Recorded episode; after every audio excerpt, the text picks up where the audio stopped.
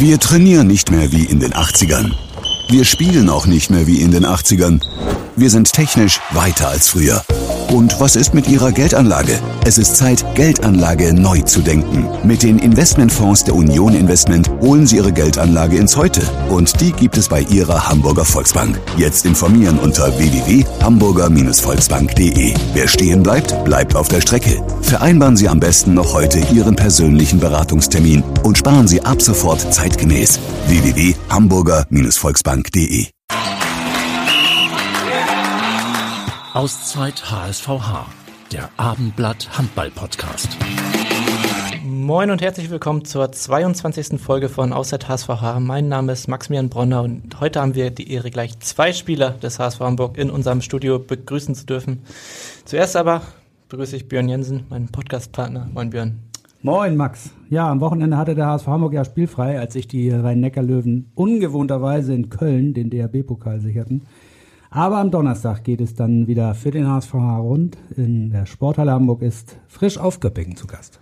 Darüber, aber vor allem auch über die Jugendarbeit des HSVH wollen wir heute sprechen mit unseren Gästen.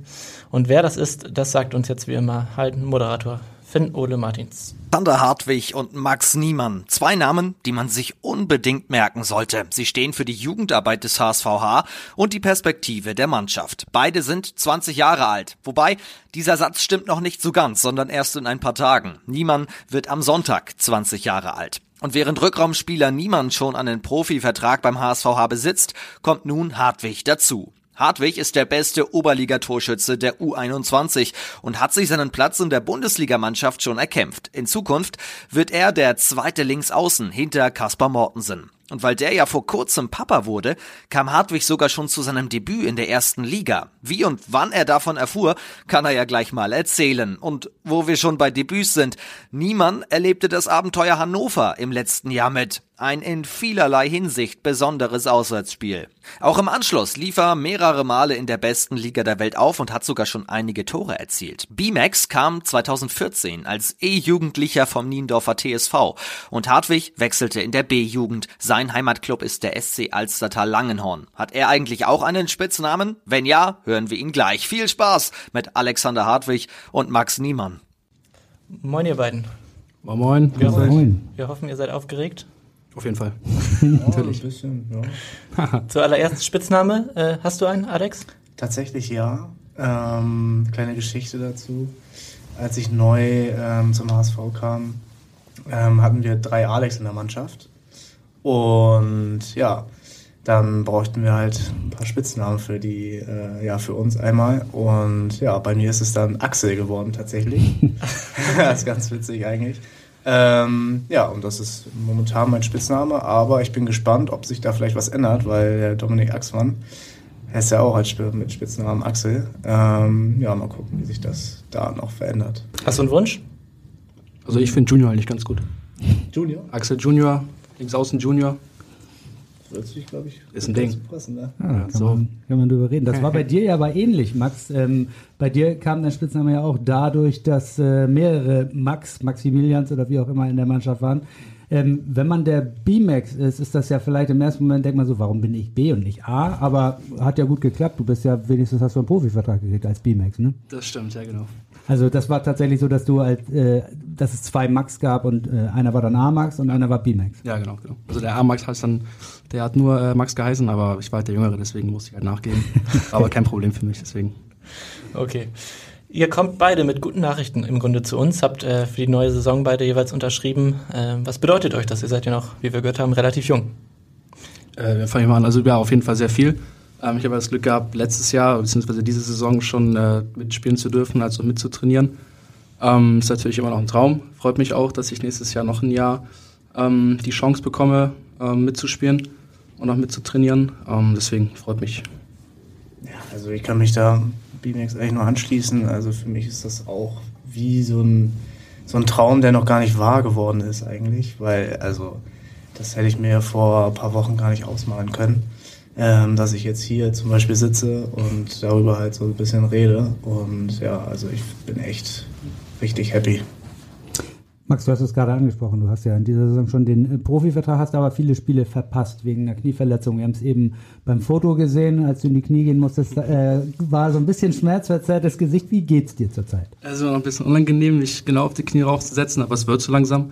Ich bin jetzt ja, glaube ich, seit Anfang Dezember leider raus. Ähm, aber es wird besser. Ich habe jetzt wieder, steige wieder ins Training ein. Gerade individuell Training geht wieder sehr gut. Also es bessert sich. Ich hoffe, dass ich dieses Jahr noch ein paar U21-Spiele mitmachen kann, als auch ähm, oben bei den Profis mitspielen darf. Ist es denn deine erste, sag ich mal, schwerere Verletzung oder hattest du schon mal mit längeren Geschichten zu tun? Nee, das war jetzt die erste. Ich hatte auch in dieser Saison leider zum Anfang der Saison in der Vorbereitung am Daumen eine Verletzung, mhm. aber die war nicht so lang wie jetzt mit den Knien das äh, Thema Belastung ist ja im äh, Profi-Handball wirklich immer ein großes, immer wiederkehrendes.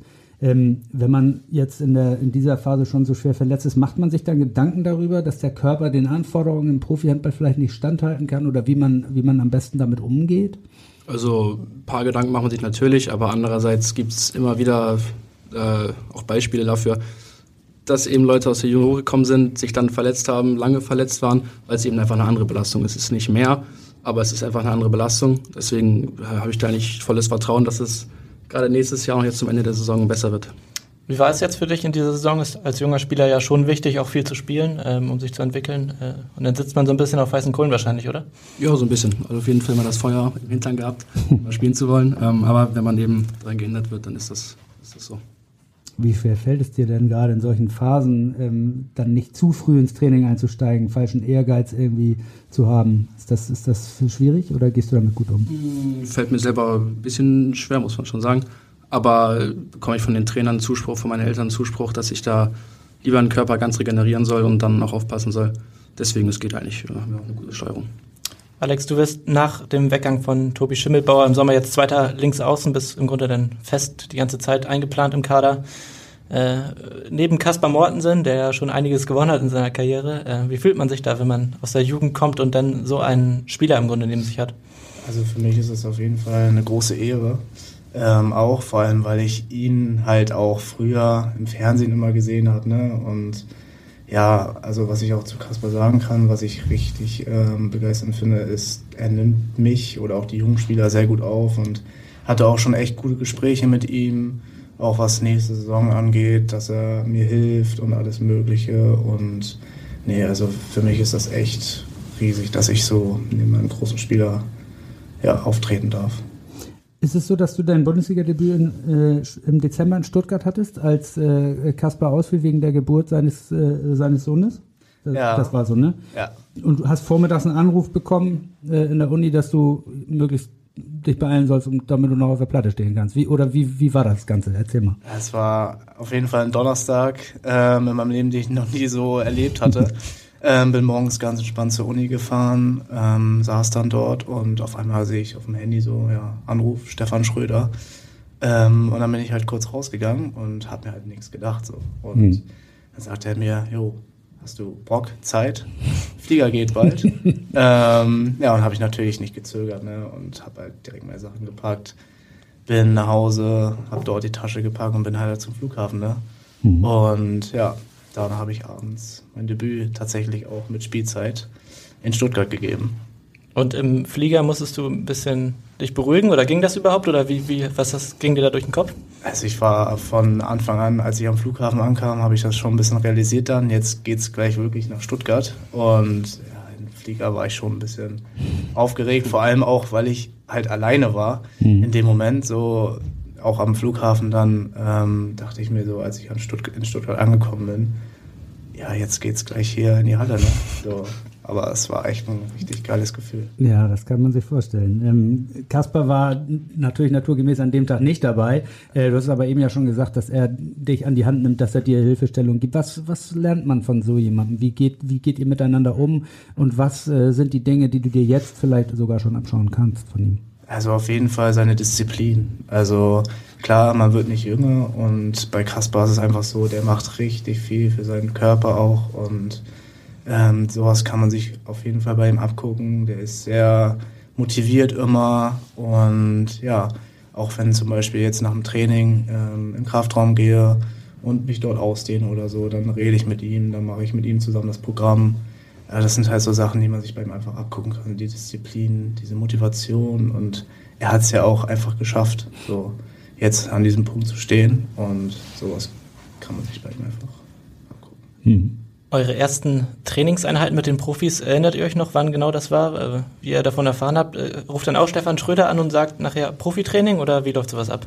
Also in meinem Fall war es damals äh, Sven Rüspel, unser Jugendkoordinator. Ähm, da musste ich gerade bei meinen Oma, äh, bei meiner Oma und Opa einziehen, weil meine Eltern Corona zu Hause hatten. Ah, okay. Ich da sozusagen genächtigt für eine Woche. Ähm, dann hat er mir geschrieben, ob ich auch morgen Bock und Zeit hätte. Natürlich. Ähm, ja, das war das erste Training, war auch ganz cool. Wie lange ist das schon her jetzt? Das ist jetzt müsste ungefähr ein Jahr her sein. Mhm. Ich glaube im Februar ein Jahr.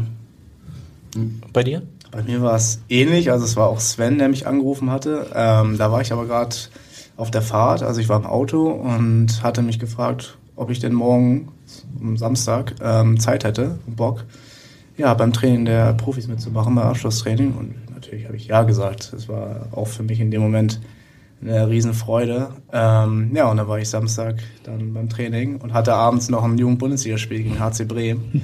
Das war auch ein sehr aufregender Tag.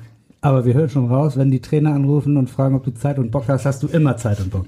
Tatsächlich. Ja, das ist, das also, ist doch schon mal super. Also das sind wahrscheinlich die, erstmal die Grundvoraussetzungen dafür. Ja, auf ne? jeden Fall. Aber was geht einem so durch den Kopf, wenn dieser Anruf kommt? Ähm, was sind so die ersten Gedanken, die man hat, wenn man weiß, okay, ich habe jetzt heute mein erstes Profitraining. Was, was, an was denkt man da? Also bei meinem ersten Profitraining war ich richtig nervös, muss ich sagen. Ähm, das war so der erste richtige Kontakt mit den, äh, mit den Profis. Klar gab es schon vorher mal so ein bisschen im Kraftraum oder so. Aber das war so das erste Mal und als der Anruf kam, war ich von Anfang an halt aufgeregt, weil sowas erlebt halt nicht jeder und sowas ist halt einfach einmalig. So mit den Spielern, die du halt früher auch ähm, gesehen hast im Fernsehen und dann trainierst du halt mit denen und deswegen war ich von Anfang an einfach zwar nervös, aber hatte halt direkt ein Lächeln im Gesicht. Ne? Ihr seid ja auf der Geschäftsstelle tatsächlich, äh, läuft euch zumindest auf dem, über den Weg mal äh, im Kraftraum, wie du schon meintest, oder ihr habt ja auch dieselbe Trainingshalle zumindest.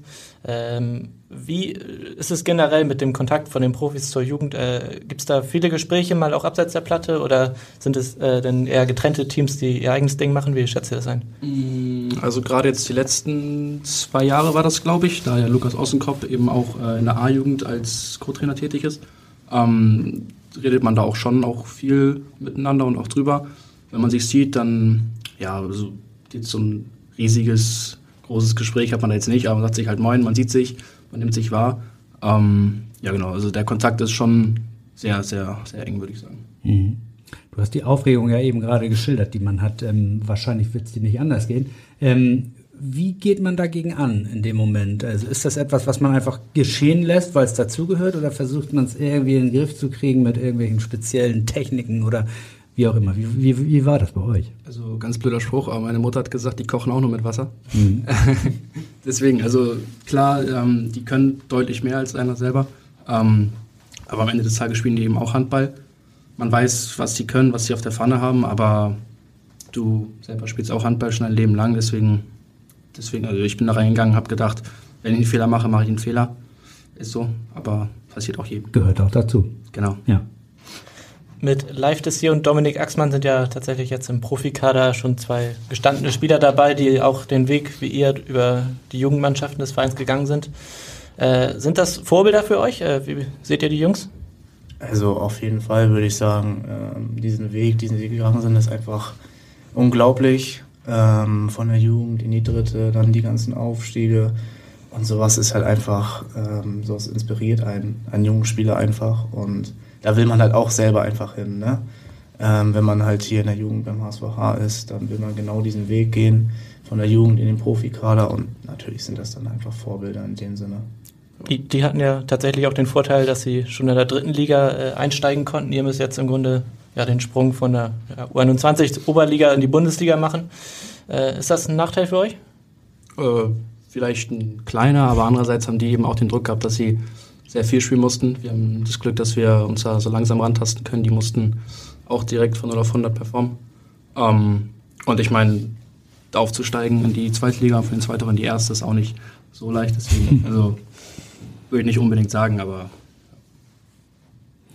gerade der körperliche Unterschied wird ja immer wieder herausgehoben beim Sprung von den, vom Junioren in den Herrenbereich, dass das im Prinzip das ist, was am härtesten fällt. Wie, wie seht ihr das und wie bereitet ihr euch speziell eben darauf vor? Also ich habe das deutlich ähm, gemerkt, auch im Profikader. Ähm, tatsächlich aber auch, finde ich, in der Oberliga, in der U21, da hat man auch schon einen Unterschied ähm, gemerkt zur U19 Jugendbundesliga. Mhm. Ähm, und da ist man einfach daran, also man muss einfach dann einfach mehr tun für seinen Körper und sich einfach in Sachen weiterentwickeln, ähm, die halt dann noch fehlen, sei es im athletischen oder im Kraftbereich.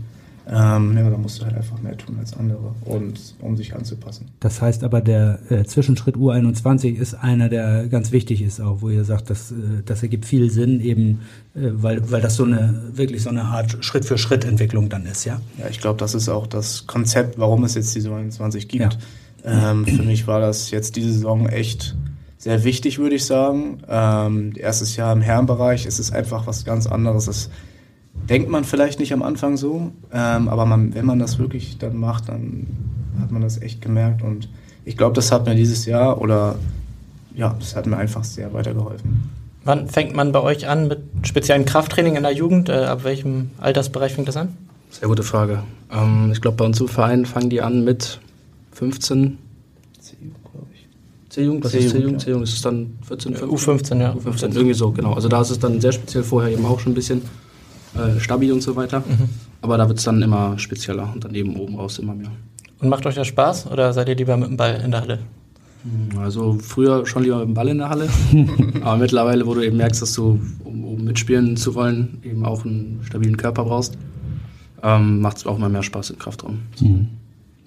Ist es für dich als Außenspieler einfacher, den Schritt jetzt zu schaffen, weil du eben nicht gleich gegen diese Kanten im Rückraum und am Kreis äh, dich durchsetzen musst? Oder wie, äh, wie schätzt du das ein? Ähm, ich würde sagen, auf Außen kommt es dann halt auf andere Sachen an, wie den, die Athletik im Sprung, äh, die Varianten, die du halt erst erbringen kannst, wenn du einfach, ähm, ja, sei es Schnelligkeit, Sprungkraft etc. hast. Ähm, und da geht's halt für mich dann auch, mich da auch weiterzuentwickeln, daran zu arbeiten. Also es kommt natürlich im Rückraum wie bei B-Max natürlich noch ein bisschen mehr auf die Kraft an. Das ist klar. Ähm, und bei mir sind es dann andere Bereiche, wie gesagt, Schnelligkeit, Sprungkraft und sowas. Bis 1,77 groß ja. oder klein oder wie auch immer. ähm, muss man sich dafür mal einen Spruch anhören in der Mannschaft als Kleinster? Ja. Ja, ja also da gebe ich Bimex recht. Ähm, klar ist alles mal mit, äh, mit Spaß. Ähm, aber klar, habe ich mir da schon einige Sprüche mal anhören müssen. Zum Beispiel? Ähm, boah, kleiner Mann oder sowas. Gibt es dann halt mal, wenn ich mal dann weiß nicht, im Training dann mal eine kleine Auseinandersetzung oder so, äh, was halt normal ist und dann kommt halt so, weiß nicht, ruhig kleiner Mann oder so. Aber es ist natürlich dann auch letztendlich mit Spaß, ne? Aber Musst du nur aufpassen, dass das nicht dein neuer Spitzname wird. Nee, nee, nee. ah, es gehört einfach dazu. Ja, klar. So. Max, du bist, äh, was wir gehört haben, ja in der Vorstellung von FAM ähm, sehr früh als Achtjähriger, glaube ich, zum HSVH gewechselt. Ähm, ist das im äh, Nachhinein, wenn du darauf zurückschaust, der richtige äh, Schritt schon gewesen oder hätte es auch Sinn ergeben, ein bisschen länger im Heimatverein Niendorf zu bleiben? Ähm, ist schwierig zu sagen. Also, weil ich hatte damals, ging es mir eben auch hauptsächlich um Spaß. Ähm, hatte ich auf jeden Fall auch bei, bei Niendorf, muss ich sagen. Ähm, aber jetzt im Endeffekt ist natürlich einfach zu sagen, ja, war der richtige Schritt, weil hat eben gereicht und es hat auch funktioniert. Ähm, aber würde ich auch nochmal wieder machen, ja. Also gerade diese Umgewöhnung kam man nicht zu spät, man ist von Anfang an in diesem System drin vom, vom Verein. Das fand ich eigentlich ganz gut, deswegen. Ja. Alex, du bist erst in der B-Jugend äh, zum Verein gekommen. Äh, ist ja ein Alter, wo dann Freunde anfangen, Partys zu feiern, äh, ja, in Clubs zu gehen, Alkohol zu trinken und äh, so weiter, man kennt es. Äh, musstest du darauf komplett verzichten oder wie hast du diese Zeit oder Phase erlebt?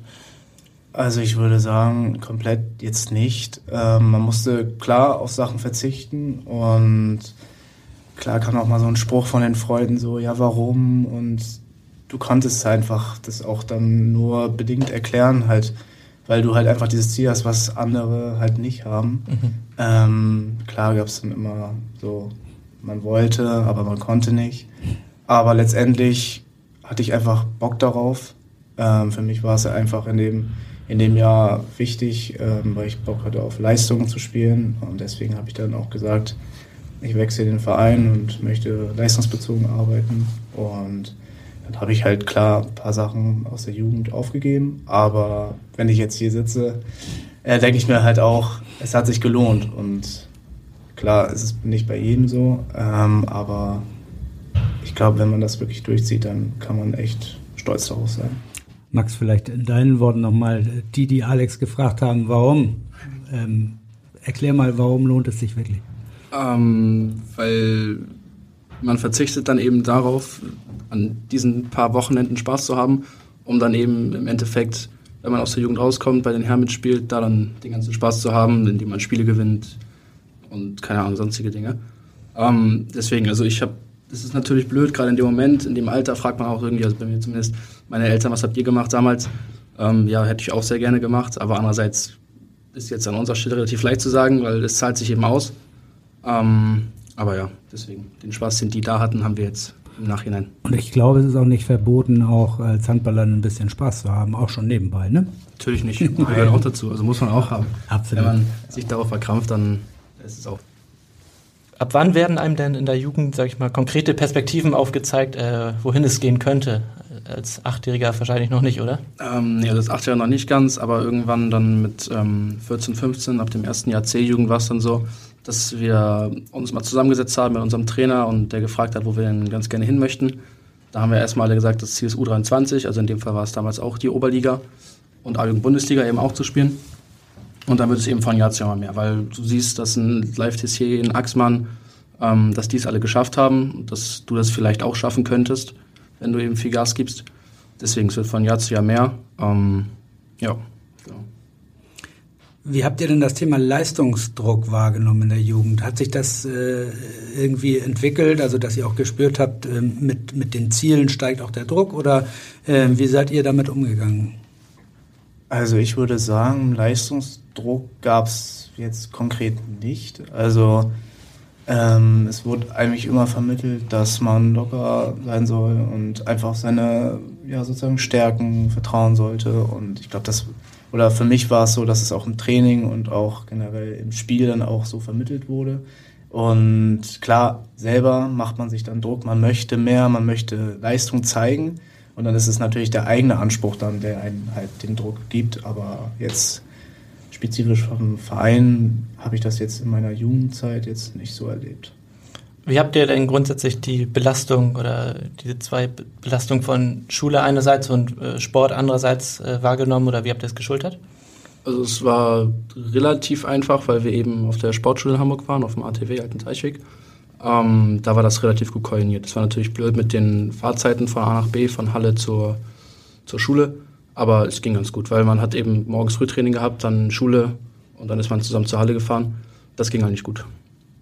Habt ihr auch eine spezielle sportpsychologische Begleitung bekommen? Es heißt ja immer, dass gerade im Nachwuchs darauf sehr geachtet wird, um eben auch alle Komponenten äh, einzubeziehen. Wie war das bei euch? Habt ihr sowas äh, schon gehabt?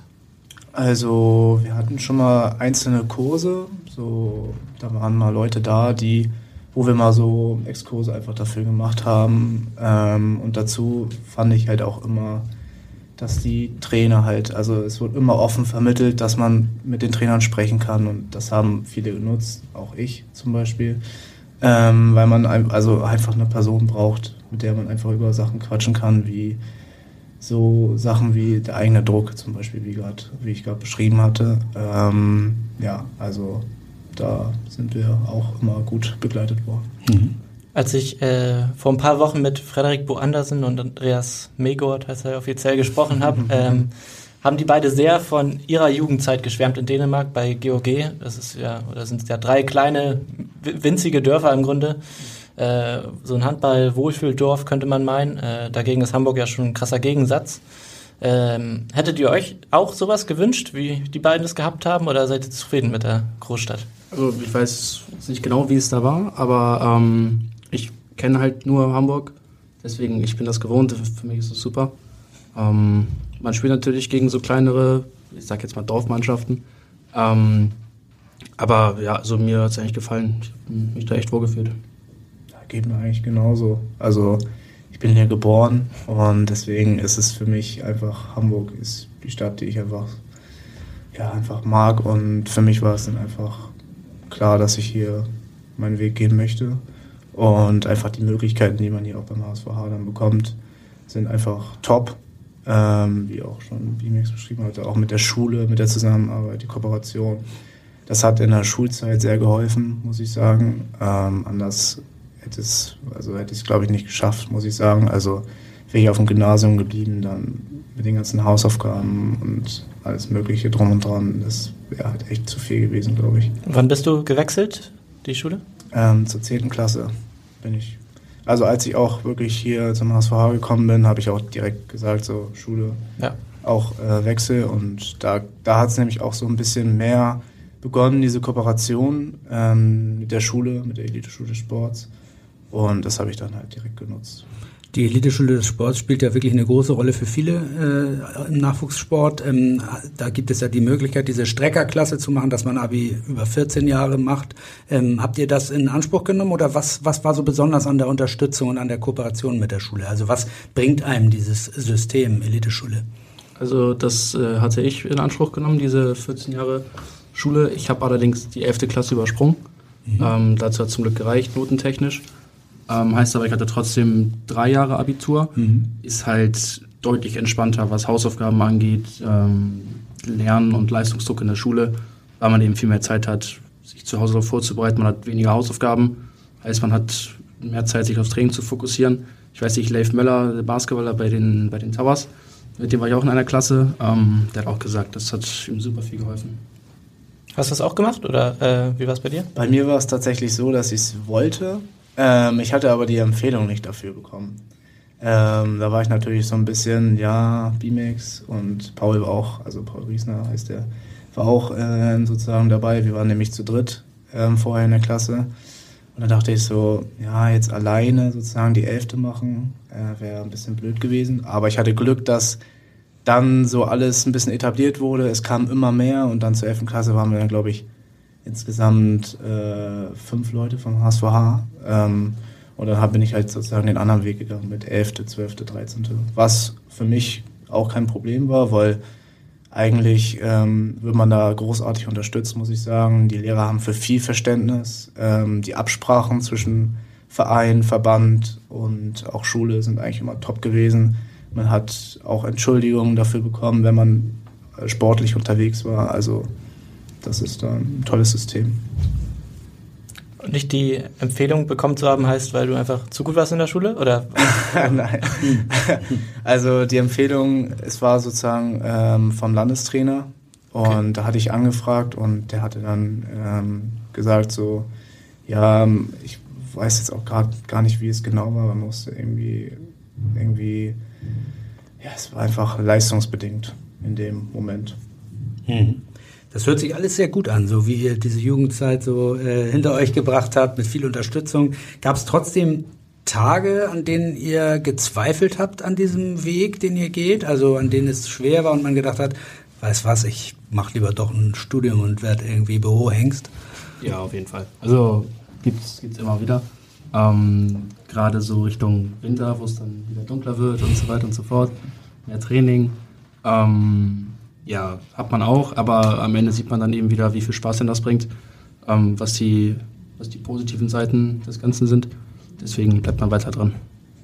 gibt es äh, bestimmte Trainer, die euch besonders gefördert haben beim Verein? Äh, bestimmte Förderer? Also ich würde jetzt sagen, also ich hatte jetzt, glaube ich, jedes Jahr fast einen, einen anderen Trainer. Ähm, also man nimmt von jedem Trainer viel mit, was anderes mit in verschiedenen Bereichen. Deswegen ähm, wirklich festlegen kann ich mich da nicht, weil eben von vielen sehr viel Input kam. Also bei mir war es tatsächlich so das Duo Sven Russbild und Stefan Schröder, muss ich sagen. Ähm, weil einfach ich durch Sven sozusagen auf die Linksaußenposition gekommen bin. Ähm, deswegen, also ich spiele noch gar nicht mal so lange auf dieser Position und das ist so durch Sven einfach etabliert worden und dann einfach in der Kombi, wo wir dann in der U19 halt Sven und dann das eine Jahr Schrödi hatten und jetzt auch letztes Jahr nochmal mit Sven und jetzt das U21 Jahr, muss ich sagen, diese letzten drei, vier Jahre oder drei, vier Saisons, ähm, die haben mich einfach sehr geprägt und deswegen glaube ich, dass die beiden mich sehr weiterentwickelt und geprägt haben. Wo hast du vorher gespielt? Beim SC Alzetal äh, Position meine ich. Ach so, ähm, auf der Mitte tatsächlich, also okay. da, wo B-Mix unterwegs ist. Ähm, ja, da hatte ich beim Alzetal Langhorn ähm, gespielt. Mhm. Und dann, als ich hier zum HSV gekommen bin, ähm, war es so, dass wir in der ersten Saison in der B-Jugend ähm, hatten wir keinen Kreisläufer mehr. Ähm, der eigentlich Kreisläufer hat ein Auslandsjahr oder ein halbes Jahr gemacht. Und dann bin ich sozusagen das halbe Jahr irgendwie am Kreis gelandet. Auch noch. Okay. Ja.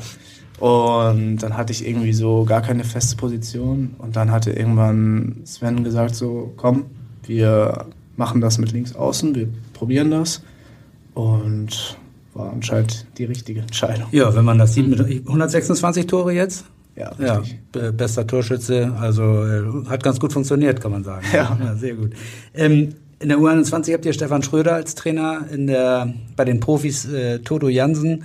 Das sind ja Spieler, die nicht nur in Hamburg äh, einen Ruf haben, sondern ja Deutschland und weltweit. Was äh, macht das, wenn man mit solchen ähm, Vorbildern trainieren oder unter solchen Vorbildern trainieren kann? Wie, wie nehmt ihr sowas wahr und auf? Also es ist schon auch so eine, so eine kleine Ehre, ähm, unter denen spielen zu dürfen. Ähm, und ja, es sind halt auch immer die Vorbilder gewesen. Man hat sie mal im Fernsehen gesehen. Ich weiß noch, ich glaube, äh, ich glaube, Axel, ich glaube, Axel, Entschuldigung, hat ähm, auch ein Bild mit Stefan Schröder noch von früher, wo er beim Handballcamp war. Sieht ganz geil aus. Ähm, ja, also super. Man kann auch sehr, sehr viel lernen von den beiden. Ähm, das freut mich jedes Mal aufs Neue. Das konnte man im Podcast äh, leider jetzt nicht hören, aber äh, Axel, wie er jetzt eben gerade genannt wurde, hat ganz äh, vehement genickt und gestrahlt. Das Foto scheint also wirklich gut zu sein. Ja, das ist ein super Foto. Ich glaube, ich habe Ihnen das glaube ich noch gar nicht gezeigt. Das muss ich glaube ich mal machen. Muss man mal sehen. Ähm, aber wie alt bist du da?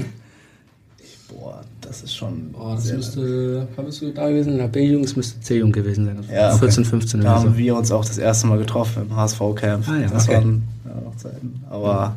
Historisch. Ja, wirklich. Was äh, würdet ihr denn sagen, was unterscheidet Toto und Schrödi, wie ihr sie nennt? Mm, ich würde jetzt persönlich sagen, ähm, dass Schrödi ein bisschen, ja, nicht unbedingt offener, das sind sie beide, ähm, aber Redseliger? sind auch beide, aber ich würde jetzt sagen, der Bank impulsiver. Sagt man das so? Mhm. Ja. Aber ansonsten sind die beide super nett. Ähm, ich kann mich auf jeden Fall nicht beschweren. Deswegen, ja. Ja, also kann ich mir anschließen. Ähm, für mich ist es halt auch nochmal was Besonderes, weil beide halt Außenspieler sind. Ähm, für mich ist es dann einfach so, dass ich halt von beiden richtig viel lernen kann, ob es jetzt Tode auf links oder Schrödi auf rechts ist. Aber beide können mich halt sehr weiterbringen und da sehe ich halt nicht viele Unterschiede, einfach von der Art. Das ist aber, würde ich sagen, normal. Woran merkt man denn, dass jemand mal Handball-Weltmeister war? Gibt es da irgendwelche Merkmale, wo man sagt, oh ja, das, das ist einfach outstanding, das, äh, das können nur Weltklasse-Leute? Oder gibt's? Ich glaube, ich würde sagen, einfach in den Momenten, wo man einfach merkt, ja, die haben einfach Ahnung vom Handball. So. Ja. Im Training oder vor, vor allen Dingen im Spiel, wenn es dann mal brenzlig wird und wir als junge Spieler halt wirklich in dem Moment ähm, ja überfordert sind, aber zum Beispiel Schrödi dann in der Auszeit halt mal wirklich behutsam ist und uns da auch echt hilft und da merkt man einfach, der, der hat schon viel Erfahrung in dem, in dem Sport. Euer Vertrag äh, endet ja schon im übernächsten Sommer dann wieder. Äh, spürt man da besonderen Druck in dieser Saison dann Leistung zeigen zu müssen? Ich meine, bei dir hat es jetzt auch trotz Verletzung nochmal für einen neuen Vertrag geklappt, aber es ist ja schon eine sehr begrenzte Zeit, äh, wo man sich dann empfehlen muss, oder ist das gar nicht so? Also ich persönlich sehe das eher so als Chance, dass man eben diese Chance kriegt, um mitspielen zu dürfen, um mit zu trainieren, sich zeigen zu können. Ähm, deswegen viel mehr Druck empfinde ich da jetzt nicht, aber es ist eben eine Chance und die Möglichkeit, um mitspielen zu können. Ja, den kann ich mich anschließen. Also für mich ist es einfach eine riesen, riesen Gelegenheit, mich zu präsentieren und die möchte ich einfach nutzen. Also klar will ich selber wirklich mich nochmal weiterentwickeln. Äh, Ich bin noch jung und habe natürlich noch äh, Potenzial, was halt ausgeschöpft werden kann, wenn, ich's, wenn ich dafür wirklich ähm, genug und hart arbeite. Ähm, und das will ich halt erreichen und da mache ich mir dann selber dann natürlich ein bisschen so, so Junge, du musst du komm, musst machen und ähm, aber generell sehe ich das einfach wie BMAX einfach als Riesengelegenheit. Mhm. Und es ist ja nicht so, dass äh, du komplett auf die Karte Profisport setzt, denn du machst, äh, wenn wir da richtig informiert sind, ein duales Studium. Ist es Sportmanagement? Ja, genau. Genau. Ja. Und mit deinem Heimatverein Alstertal Langhorn als Praxispartner, ähm, ist das praktisch schon die Vorbereitung auf die Zeit nach der aktiven Karriere? Das kann ich jetzt pauschal gar nicht sagen. Also klar, irgendwann hat man ein berufliches Leben. Ähm, und da war es mir jetzt auch wichtig, dass ich das duale Studium weiterführen möchte, weil ich einfach ähm, richtig Spaß dran habe bisher. Und für mich ist es auch sehr besonders, weil es mein, sozusagen mein Heimatverein ist. Meine erste Trainerin, Inge Asper, ist meine Chefin und ich habe mich auch riesig gefreut, dass ich einfach die volle Unterstützung von meinen beiden Chefinnen, Anne Schwenke und Asper, habe. Ähm, die unterstützen mich in diesem Projekt sozusagen ähm, riesig und freuen sich auch richtig für mich. Und ja, das war einfach wichtig, dass ich das ähm, weiterführen kann. Und da wird es auch ein System geben, dass ich beides unter einen Hut bekomme. Ähm, und ich glaube, das wird auch gut funktionieren. Mhm. Dann bist du morgens beim Training und nachmittags bei Alstertal Langhorn auf der Geschäftsstelle oder wie muss man sich das vorstellen? Was sind so deine Aufgaben auch? So kann man sich das eigentlich perfekt vorstellen. Also ähm, das würde, glaube ich, so sein. Also morgens dann Training und dann von dort aus äh, sozusagen zur Arbeit. Und da durchlaufe ich halt verschiedene Bereiche, die ich halt im, in der Uni dann äh, sozusagen durchlaufe. Also ich habe montags bis mittwochs bin ich immer auf der Arbeit und donnerstags und freitags habe ich dann immer Uni. Und genau die Bereiche, die ich dann ähm, sozusagen erlerne im Semester, habe ich dann auch in, auf der Arbeit. Und da gilt es dann halt jetzt, ähm, System sozusagen zu entwickeln, dass man beides einfach zeitlich hinbekommt. Aber da sind wir sehr, sehr weit und auch sehr gut äh, dabei. Max, wie sieht's bei dir aus? Wie sorgst du schon für die Zeit nach dem Handball vor oder vielleicht auch parallel? Ich stehe noch so ein bisschen auf dem Schlauch und weiß nicht genau, was ich machen soll. Ähm, ich würde ganz gerne ein Studium machen, nebenbei jetzt eben. Ähm, machen auch schon viel, aber ich weiß eben noch nicht genau, was ich machen möchte. Und noch keine hundertprozentige Richtung. Ich finde es auch irgendwie schwierig, weil ich habe so das Gefühl, dass ich halt danach dann auch das machen muss. Deswegen würde ich mir ganz gerne das aussuchen, was ich dann eben auch hundertprozentig durchziehen kann. Ähm, deswegen mal schauen. Ja, mal schauen. Viele kaufen sich ja vom ersten Profigehalt, äh, vielleicht im Fußball noch ein bisschen mehr als im Handball, irgendwas Besonderes, muss ja auch nichts Besonderes Teures sein. Habt ihr irgendwas? Äh, eure Freunde mal ins Kino eingeladen oder? Also bei, bei mir eigentlich nichts wirklich Konkretes. Also ich, also ich habe eigentlich keine Vorstellung. Also es ist einfach nochmal anders als im Fußball. Ne? Ist halt klar und für mich ist einfach auch, weil ich jetzt ähm, tatsächlich auch alleine wohne.